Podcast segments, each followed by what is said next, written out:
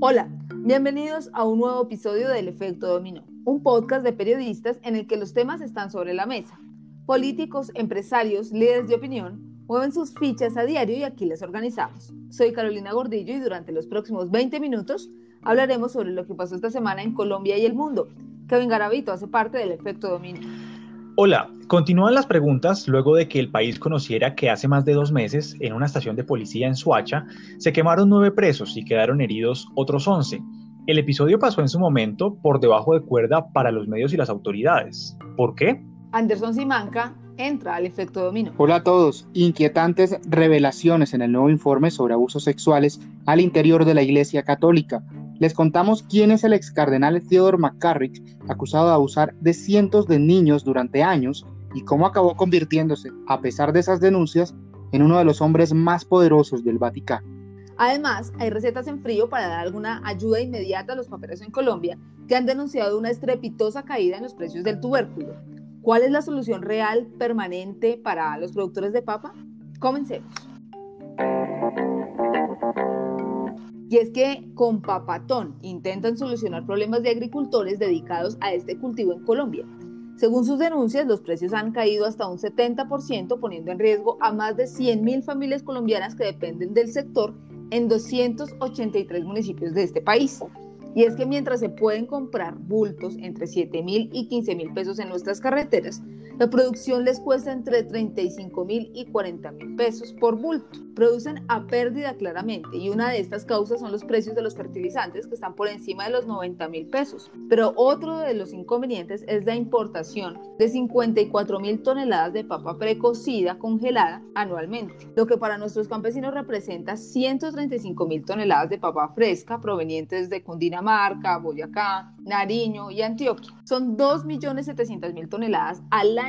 Aquí se necesitan ayudas reales y permanentes, porque si se pone abajo fuego esa olla, pues esas papas nacionales no se cocinarán, se seguirán perdiendo. Pues este es un tema con muchas aristas, Carolina, porque claro, obviamente los testimonios de los campesinos que hemos visto a lo largo de la semana, pues son realmente conmovedores, llaman a la reflexión, pero a veces eso también no permite ver el panorama completo, porque es que también hay miles de familias que se benefician de ese comercio internacional. Entonces el verdadero problema es que eso no solo está pasando con la papa, también con la yuca, con el plátano, con la guayaba, el maíz. Bueno, aquí me puedo quedar mencionando productos que se están perdiendo hoy en el país, porque pareciera que hay políticas que sí benefician a los productos extranjeros, pero no a los cultivadores colombianos. Bueno, yo voy a comenzar aquí por decir que no hay ninguna garantía de que restringir las importaciones vaya a solucionar el problema de los paperos. Hay muchos opinadores en Twitter y políticos que siguen viendo la economía con un discurso de políticas populistas golpeando el comercio internacional. Y creo que esa es una manera facilista y sobre todo insuficiente de abordar el tema. Cualquier restricción que se haga pues va a terminar golpeando a los consumidores que al final somos la mayoría. Políticas proteccionistas no deben ser tomadas a la ligera. Pues aquí lo que podemos concluir es que la respuesta del gobierno ha sido insuficiente, pero insisto, buscar soluciones por otro lado, no simplemente atacar el comercio internacional. Bueno, yo sí digo que la papa que consigo importada en Bogotá es más cara de lo que la venden nuestros agricultores pues en las carreteras en estos momentos. Así que tampoco es garantía para los consumidores la sobreoferta. También aquí no se han capacitado el total de los productores de papa, no hay apoyo técnico y según César Pachón, representante de la Cámara por Boyacá, este es uno de los países con más plagas y hongos y muchas veces los productos no cumplen pues, esos requisitos fitosanitarios. El gobierno solo ve cuando todos alzamos la voz, pero solo da paños de agua fría, ni siquiera tibia. Debería garantizar la capacitación continua. Ahora, el Ministerio de Agricultura dice que hay programas que van dirigidos a los pequeños productores y que van a ayudar a que se comercialicen 200 mil de las 350 mil toneladas que se producen en estos dos meses, beneficiando a, los 25 mil productores. Insisto que son bajas esas temperaturas para este problema. Es como cuando dicen que van a dar facilidades de créditos en medio de una pandemia. Es más afectación, claramente. Así es, 30 mil millones de pesos, 25 mil productores beneficiados, unas 200 mil toneladas de papa que se salvan. Es un inicio, pero ciertamente, como dice Carolina, insuficiente. Yo me pregunto más bien aquí dónde está la estrategia del gobierno de Iván Duque para ayudar, pues no solamente con esos alivios, sino hacer el campo de verdad competitivo. Yo quiero que aquí recordemos, por ejemplo, lo que logró Donald Trump en Estados Unidos con su política de America First, que fue casi un, un efecto inverso. Llevó a la industria nacional del acero de vuelta con esos impuestos que aplicó. ¿Salvó trabajos en ese sector? Sí. ¿Ganó aplausos? Sí. Pero los economistas más serios del país pues también coincidieron en que a la larga perjudicó a otros sectores como la construcción y la industria automotriz, pues que tuvieron que comprar acero más caro. Ahí uno dice que pues, si esos sectores que generan mayor número de empleos no se benefician, entonces el remedio pues parecería ser peor que la enfermedad. Y pues tampoco hay que perder de vista que hace ocho años cuando firmamos el TLC nos prometieron una cosa clave y era que las exportaciones iban a incrementar para contrarrestar justo lo que hoy estamos viviendo, pero la realidad es otra. Según los gremios, por lo menos las ventas colombianas hacia Estados Unidos han caído hasta en un 51%. Y en contraste con eso, según las cifras del DANE, los bienes importados de Norteamérica sí han subido exponencialmente con los años, casi en un 10%. Lo que yo veo entonces ahí es un negocio bastante desigual, por lo menos a simple vista. Ahí uno ve también que el gobierno está muy presente cuando se trata de reclamar los aplausos que significan estos acuerdos comerciales, pero también muy ausente cuando de solucionar el impacto que ellos dejan se trata.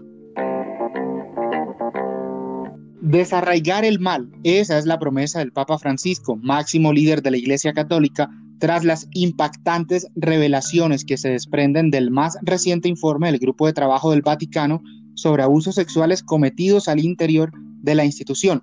Se habla de un documento de 400 páginas que se reveló este martes y que entre sus muchos casos aborda como protagonista la figura del ex cardenal Theodore McCarrick y la cadena de errores que llevó a sus ascensos dentro de la iglesia. Llama la atención, Carolina Kevin, que en este ejercicio de transparencia se diga por primera vez alto y fuerte y en boca de la iglesia además que de esas aberraciones de McCarrick tuvieron conocimiento Juan Pablo II y Benedicto XVI. ¿Quién es este señor? ¿Quién es este hombre? ¿Por qué estamos hablando de él hoy?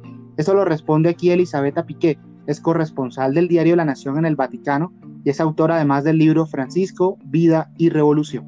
Ahora es una persona de 90 años que ya eh, se vio obligado a renunciar a ser cardenal, eh, fue expulsado de sacerdocio por el Papa Francisco en febrero de 2019 es una persona que durante su vida abusó de seminaristas, eh, abusos sexuales, pero también de poder, eh, abusó también de menores y fue esto que hizo desencadenar, digamos, el juicio que finalmente hace que sea expulsado, pero que durante su vida fue muy hábil, fue una persona eh, muy popular, de gran influencia, de gran prestigio. Y como dice el informe, eh, fue un prolado de considerable inteligencia y preparación, capaz de tejer muchas relaciones tanto en el ámbito político como en el interreligioso y que bueno, que convenció en un momento a Juan Pablo II de que él era inocente de estos abusos y por eso llegó a ser arzobispo de Washington y luego cardenal.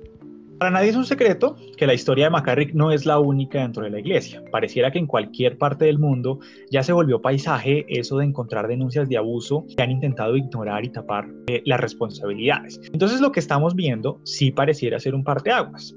Elisabetta aquí nos explica por qué. Diría que la importancia del informe McCarrick es, eh, diría, histórica. Es un documento de más de 400 páginas sin ningún precedente que rompe absolutamente esa tradición ancestral del Vaticano de secretismo, de eh, no revelar cómo son los procesos internos de decisión. Eh, en este sentido, eh, pone al margen de haber hecho de más de 90 entrevistas con personajes involucrados, tanto funcionarios del Vaticano, de las congregaciones aquí, de los obispos, de las congregaciones implicadas en lo que es eh, eh, la elección, la nominación de un obispo, pero también en las nunciaturas, en, víctimas. Es decir, esto es totalmente sin precedente y es totalmente sin precedente, además, eh, sacar afuera documentos y además poner online un en este documento, es decir, es de una transparencia totalmente inaudita. Bueno, sin duda es importante, pero pues son avances mínimos todavía, con casos y pasos muy cortos en, los diferentes casos. Pues en abril del 2014, el Papa Francisco pedía perdón por estos hechos aberrantes y conformaba una comisión para la protección de los menores con ocho expertos. Luego puso públicas las investigaciones y así, pero nada contundente. Parece que si hubiesen amedrentado con el señalamiento del Comité de la ONU para los Derechos del Niño, y decidido hacer acciones inmediatas sin acciones contundentes. ¿Por qué no desenmascaran a todos los responsables de una buena vez? Dan credibilidad a las víctimas e informan periódicamente sobre las investigaciones que se adelantan y además entregan a la justicia a todos esos responsables. Pues Carolina, nomás si nosotros nos remitimos a Colombia y hablamos de lo que pasa aquí, vemos cómo a hoy la Iglesia Católica se niega a entregar todos los expedientes de curas pederastas al ente investigador de la Fiscalía. Lo obvio sería que fueran ellos quienes estuvieran a cargo de esa investigación, pero como ninguna otra institución en el país, la Iglesia tiene unos archivos secretos en donde están todas estas denuncias que reciben contra sacerdotes y son ellos mismos los que investigan, entre grandes comillas, y además de hacer esa investigación, lo resuelven desde el derecho canónico, ellos solitos. Para eso, pues es importante revisar el trabajo y lo recomiendo aquí que ha hecho Juan Pablo Barrientos y que tantas críticas le ha costado. ¿No será entonces que desde el Vaticano no tienen mucha voluntad de que las cosas cambien? Bueno, yo creo que no podemos decir eso, ¿no? También creo que pensar que con este informe el Papa intenta apartar a la Iglesia de estos casos es cuanto menos cerrado. Antes para mí es una demostración, ¿no? De que Francisco quiere transparencia y si precisamente hizo este informe que además es sin precedentes, es para que la gente pudiera entender cómo alguien con tales abusos en sus espaldas, eh, pues pudo llegar tan alto en la jerarquía eclesiástica desenmascarar el sistema. Gracias a sus esfuerzos vemos hoy que hubo una cadena de errores y creo que más bien habla de una capacidad de acción que pocos líderes tienen eh, y es la de admitir errores. Que falta trabajo, sí, por supuesto, pero pues también hay que decir que se viene haciendo. Todos quisiéramos que fuera una velocidad de justicia ordinaria, pero ya sabemos cómo funciona la iglesia. Es evidente que todo lo que ocurrió con ese señor eh, McCarrick sucedió durante pontificados anteriores, sus ascensos, si se sabía o no, este es el primero no solamente que toma medidas para expulsarlo, sino que además lo expone. Bueno, yo creo que los escándalos del 2010, los señalamientos de organizaciones han llevado a que este pontificado pues medio se mueva y acelere un poquito el paso. Pero por otro lado también hay que reconocer que a Francisco no le ha tocado nada fácil con un Vaticano en contra. Este jesuita ha estado mucho más abierto a temas como la unión civil entre parejas del mismo sexo y solo hasta este año, por ejemplo, se hizo público cuando él ya desde el año pasado lo había dicho en un documental que el mismo Vaticano censuró. Yo creo que con esta investigación nos están dando un contentillo. Solamente es un caso. Imagínense cuántos hay. Sí, y además que, bueno, yo también creo que no podemos negar que en efecto este es un papa más abierto a hablar de temas que otros ni se atrevían a pensar. Pero pues tampoco es un secreto que ese mismo papa defendió en su momento, por dar un ejemplo, a Juan Barros en Chile, cuando la comunidad le estaba pidiendo que lo expulsara por encubrir sacerdotes abusadores. O que también desde hace dos años ya un exalto cargo del Vaticano lo acusaba al Papa Francisco de conocer el caso McCarrick, todas las acusaciones contra el cardenal, y que lo que hizo fue cubrir y silenciar los abusos, por lo menos lo que dice el alto cargo. Entonces puede ser verdad que, como dice Carolina, está nadando contra una corriente que de por sí es muy turbulenta, pero también es cierto que mientras no haga nada que signifique cambios reales, pues eso terminará siendo un saludo a la bandera. Yo sí le doy mi voto de confianza al trabajo de Francisco. Es verdad que las cifras son aterradoras. Escuchen que solo en Estados Unidos las víctimas han señalado a más de 4.000 curas responsables de hechos reprochables. Imagínense cuántos van a haber en todo el mundo.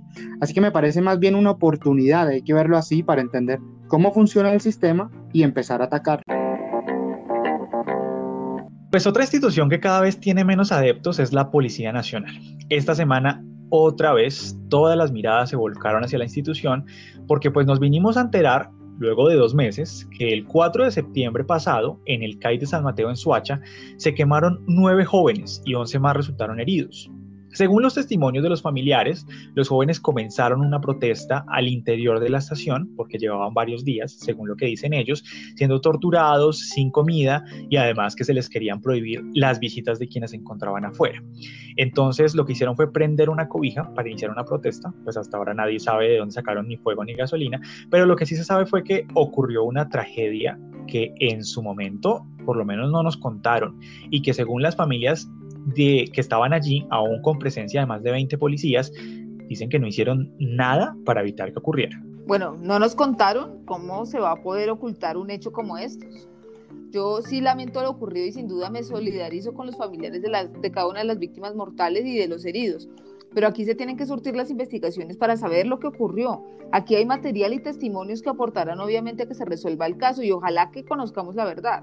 Según la policía, se hizo lo correspondiente para sacar a las personas retenidas y poder romper el candado que se selló por el fuego. Eso habría ocasionado la demora, según la policía. Además, aseguran que ninguno de los detenidos murió adentro de la estación. Bueno, Carolina, lo cierto es que es inevitable hacer una relación con lo que pasó cinco días después de que esto ocurriera, porque tampoco hay que olvidar que vivimos una masacre en Bogotá luego del asesinato de Javier Ordóñez. Entonces, en menos de una semana se murieron 23 personas en situaciones que involucran a la institución de una u otra manera, 10 bajo la custodia de ellos si contamos a Ordóñez y 13 durante las protestas.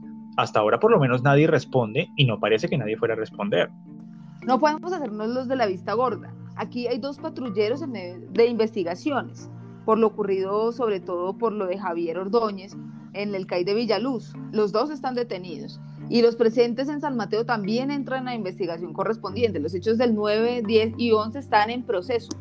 Por ejemplo, esta semana eh, se apresó a uno, se, se responsabilizó a uno de esos policías que agredió a los manifestantes con un palo en, esas protestas. Pero sin duda pienso que esta es una oportunidad para que la policía decante y aproveche y se investigue y, se saque de la institución a todos esos a todas esas personas que solamente manchan el nombre de, la institución. Hay además un, tema que deberíamos ponerle la lupa y es que el proceso de, ingreso, el examen psicológico, es uno de los más fuertes. Entonces, ¿estará fallando esto? Yo creo que la respuesta ahí es que sí.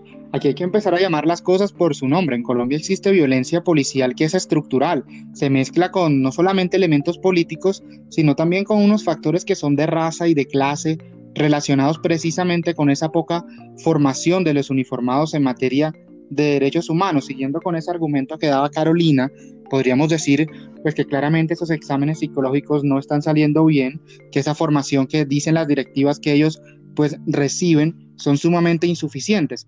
Precisamente esto último hace que el problema sea institucional. Em, pues por eso es que mucha gente dice, no, la policía mata, refiriéndose a la inacción o a la poca eficacia, más bien si se quiere, para evitar que esto se repita. En Estados Unidos, por ejemplo, a raíz de casos como los de George Floyd o Breonna Taylor, pues finalmente se empezó a llamar al asunto como lo que es, un problema estructural y creo que en Colombia debemos ir por el mismo camino si queremos comenzar a mejorar pues esta situación. Ahora, yo sí no estoy de acuerdo con esa generalización que vemos en redes sociales de llamar asesinos a los policías con nombre y propio. Siento que, que no es así, que no, que no debería ser así, porque debemos admitir que si la inacción de la institución mata, pues esa estigmatización también lo hace. Sí, pues la verdad, mientras todo esto pasa, el director de la policía, Ateo Ortúa, está siendo investigado por presunta corrupción, al margen de lo, de lo que ocurrió. Pero además, varios sectores están pidiendo su salida, algunos incluso desde el partido de gobierno. Mientras tanto, también el ministro de Defensa mira para un lado y la alcaldesa de Bogotá, Claudia López, sigue sacando cita en la Procuraduría a ver si le cuentan qué fue lo que pasó en septiembre en la ciudad que ella gobierna. Bueno, y mientras Claudia espera esa cita, pues oiga, oigan lo que hace. Está muy ocupada, al parecer queriendo ser jefe de misión. No voy a decir más, escuchen ustedes el audio. ¡Ey! A los medios que se queden acá los atendemos acá, ¿bueno? Sí, la cámara de City. El recorrido va a terminar a las 12, entonces no va a salir nada en sus noticieros del mediodía. Es que tenemos todo allá arriba con sonido, con todo. Si lo hacemos acá, no tenemos. Entonces hagámoslo allá de una vez. Si lo hacemos a las 11.45 no sale nada al mediodía. Nada. Ya pues, politóloga, investigadora, senadora, doctora en ciencias políticas, alcaldesa y ahora relacionista y jefa de prensa. Podrán decir cualquier cosa de ella, menos que no sea una mujer versátil. Oiga, y es que es perfectamente normal, ¿no? Es hasta entendible que pues un político quiera que que sus obras se vean, es lo normal, pero ese afán también de tratar a los medios como jefes de prensa, pues no está bien, no me parece. Ella en lugar de querer controlar horarios de transmisión, debería dejar a los periodistas pues hacer su trabajo. Incluso su personal de prensa se nota muy incómodo con esa actitud. Mejor cerremos con las más de 10.000 leyes que quieren depurar por ser obsoletas y que aún hacen parte del ordenamiento legal colombiano. Pero eso no es nuevo. Imagínense que la iniciativa ya había sido aprobada, pero a nuestro Congreso se le había ido algunas normas que aún están en vigencia en ese paquetico, por lo que el presidente tuvo que objetar el proyecto. Ahí estaban, por ejemplo, la ley 600 del 2000, que es eh, con la que la Corte Suprema de Justicia lleva a cabo los procesos de la sala penal del alto tribunal, que es la que precisamente investiga a esos altos funcionarios con fuero y a los congresistas. Qué coincidencia. Son 848 expedientes que tramita en la actualidad esa sala, entre los cuales está el magnicidio de Luis Carlos Galán. Creo que se les pudo haber ido la mano y, y lo metieron sin darse cuenta. Pues dentro de estas leyes obsoletas también les cuento que está el decreto 3521 de 1949 por el cual se establece la censura de la prensa y la radiodifusión. Pues sí, Carolina, partamos de la buena fe del Congreso. Son de verdad muy particulares y vergonzosas estas leyes, por ejemplo como la que está en el decreto legislativo 623 del 55 que castiga con prisión de 1 a 3 años a quien le mienta o no le diga la verdad a un párroco, hablando de la iglesia. Ojalá la verdad salga esto pronto del ordenamiento jurídico. La última de estas leyes absurdas que finalmente eh, están en proceso de dejarse atrás es la que tiene que ver con ciudadanos chinos. Se trata de la Ley 62 de 1887 que prohíbe la importación de ciudadanos chinos para trabajos en Colombia. Esta norma habla sobre todo de trabajos relacionados con el sistema ferrocarril, pues supremamente obsoleto. Así que no se preocupen los ciudadanos chinos, porque además Colombia en esta materia ferroviaria sí que se quedó a la antigua, ¿no? Como sus leyes. Bueno, menos mal está obsoleta la ley, porque imagínense que quién construiría entonces el metro de Bogotá. Ahí sí nos tocaba esperar que hasta 2050 por lo menos. Bueno, le daremos el voto de confianza al Congreso con estas leyes y vamos a terminar este efecto dominó por hoy. Para todos los que nos escuchan, nos encontramos la próxima semana. No olvide que si quiere hacernos llegar un comentario, puede hacerlo en Twitter Estamos como arroba efecto dominó call y así en Instagram. Pues sí, tengamos confianza de que el metro con o sin chinos llegue antes del 2050. Recuerden que cada domingo estaremos aquí con un nuevo episodio, organizando las fichas. Bueno, esto fue todo en el efecto dominó.